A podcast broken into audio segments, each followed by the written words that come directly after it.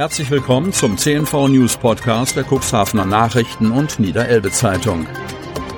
In einer täglichen Zusammenfassung erhalten Sie von Montag bis Samstag die wichtigsten Nachrichten in einem kompakten Format von sechs bis acht Minuten Länge. Am Mikrofon Dieter Büge. Sonnabend, 24. September 2022. Siemens Gamesa braucht mehr Leute, bis zu 200 Neueinstellungen. Cuxhaven. Es geht um mehr als nur ein paar zusätzliche Jobs. Siemens Gamesa will sein Fertigungspersonal in Cuxhaven kräftig aufstocken.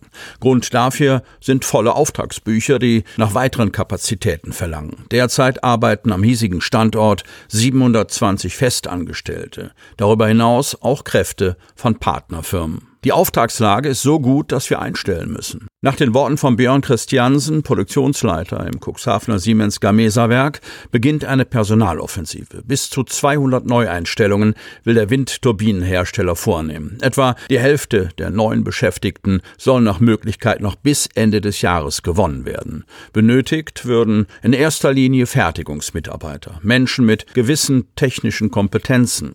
In großen Teilen werden das sicher Elektriker sein, erklären Christiansen und Personalreferentin Anne Pohl. Sie schließen nicht aus, dass auch andere Bewerberinnen und Bewerber für Siemens Gamesa interessant sein können, etwa wenn jene handwerkliche Berufserfahrung bzw. entsprechendes Geschick mitbrächten. Jede Abteilung ist involviert, resümierte Pohl über die Rekrutierungsoffensive. Schließlich gehe es auch darum, die neuen Kolleginnen und Kollegen einzuarbeiten, ihnen das benötigte Arbeitsgerät oder die obligatorische Schutzausrüstung zur Verfügung stellen zu können. Zu guter Letzt wird es darum gehen, die Dienstpläne zu schreiben. Zukünftig will Siemens Gamesa in Cuxhaven nämlich nicht mehr im Zweischichtsystem produzieren, sondern in einer Dreischichtigkeit. Christiansen bestätigt, dass ein rund um die Uhr Betrieb in der Werkshalle, der bis dato nur projektbezogen gefahren wurde, tatsächlich zum Regelzustand werden würde. Bereitschaft zur Schichtarbeit muss vorhanden sein, merkt die Personalreferentin mit Blick auf das von Bewerbern erwartete Profil an. Passenden Leute hofft das Werk durch vergleichsweise attraktive Konditionen zu finden. Jobs in der Offshore-Windkraftbranche haben Zukunft nicht nur dank der in diesem Jahr erfolgten Erweiterung der nationalen Ausbauziele. Siemens Gamesa bedient mit der in Cuxhaven erfolgenden Cell-Fertigung einen Weltmarkt und produziert aktuell für Projekte in den benachbarten Niederlanden. Benötigt werden die Kapazitäten, um den steigenden Output des Werkes zu stemmen. Um ein Viertel bis ein Drittel werde der sich in Zukunft erhöhen, stellt der Produktionsleiter in Aussicht. Was hier gerade passiert, ist wirklich etwas Großes, bekräftigt Christiansen bezogen auf die Entwicklung, die der 2017 eröffnete Standort nimmt. CN-NEZ Podiumsdiskussion mit vier Landtagskandidaten. Cuxhaven. Im Landtagswahlkreis 58, der die Stadt Cuxhaven und die Samtgemeinde Landhadeln umschließt, stellen sich am Sonntag, 9. Oktober, insgesamt sechs Kandidaten zur Wahl. Vier von ihnen stehen bei einer Podiumsdiskussion der Cuxhavener Nachrichten und Niederelbe Zeitung am Freitag, 30. September, Rede und Antwort. Ab 19.30 Uhr wird im Lokschuppen des Bürgerbahnhofs Cuxhaven Gelegenheit sein, den Kandidaten auf den Zahn zu fühlen. Folgende Politiker nehmen teil. Timo Röhler, CDU. Der 43-jährige Rechtsanwalt aus Cuxhaven ist seit 2017 Mitglied des Niedersächsischen Landtags. Zudem Vorsitzender seiner Stadtratsfraktion sowie Stadtverbandsvorsitzender der CDU. Oliver Ebgen, SPD. Der 51-jährige Kaufmann, zuletzt Personaldirektor der Cuxhavener Helios Klinik, ist seit 2017 Vorsitzender des SPD-Ortsvereins Cuxhaven und Mitglied des Cuxhavener Stadtrats sowie ehrenamtlicher Bürgermeister der Stadt. Johannes Sattinger, Bündnis 90, die Grünen, der 40-jährige Qualitätsingenieur im Bereich Offshore-Windenergie, ist ebenfalls Mitglied des Cuxhavener Stadtrates. Günter Wiechert, FDP. Der 56-jährige Kaufmann und Unternehmer ist Kreisvorsitzender der Freien Demokraten und Mitglied des Cuxhavener Stadtrates. Die Moderation der Podiumsdiskussion übernehmen die Redaktionsleiter der Cuxhavener Nachrichten und Niederelbe Zeitung Christoph Käfer und Ulrich Rode. Radfahrklima zielgerichtet verbessern. Landhadeln. Gefragt ist das Schwarmwissen von Radfahrern. Es soll dafür sorgen, ihre Situation in den Ortschaften zu verbessern.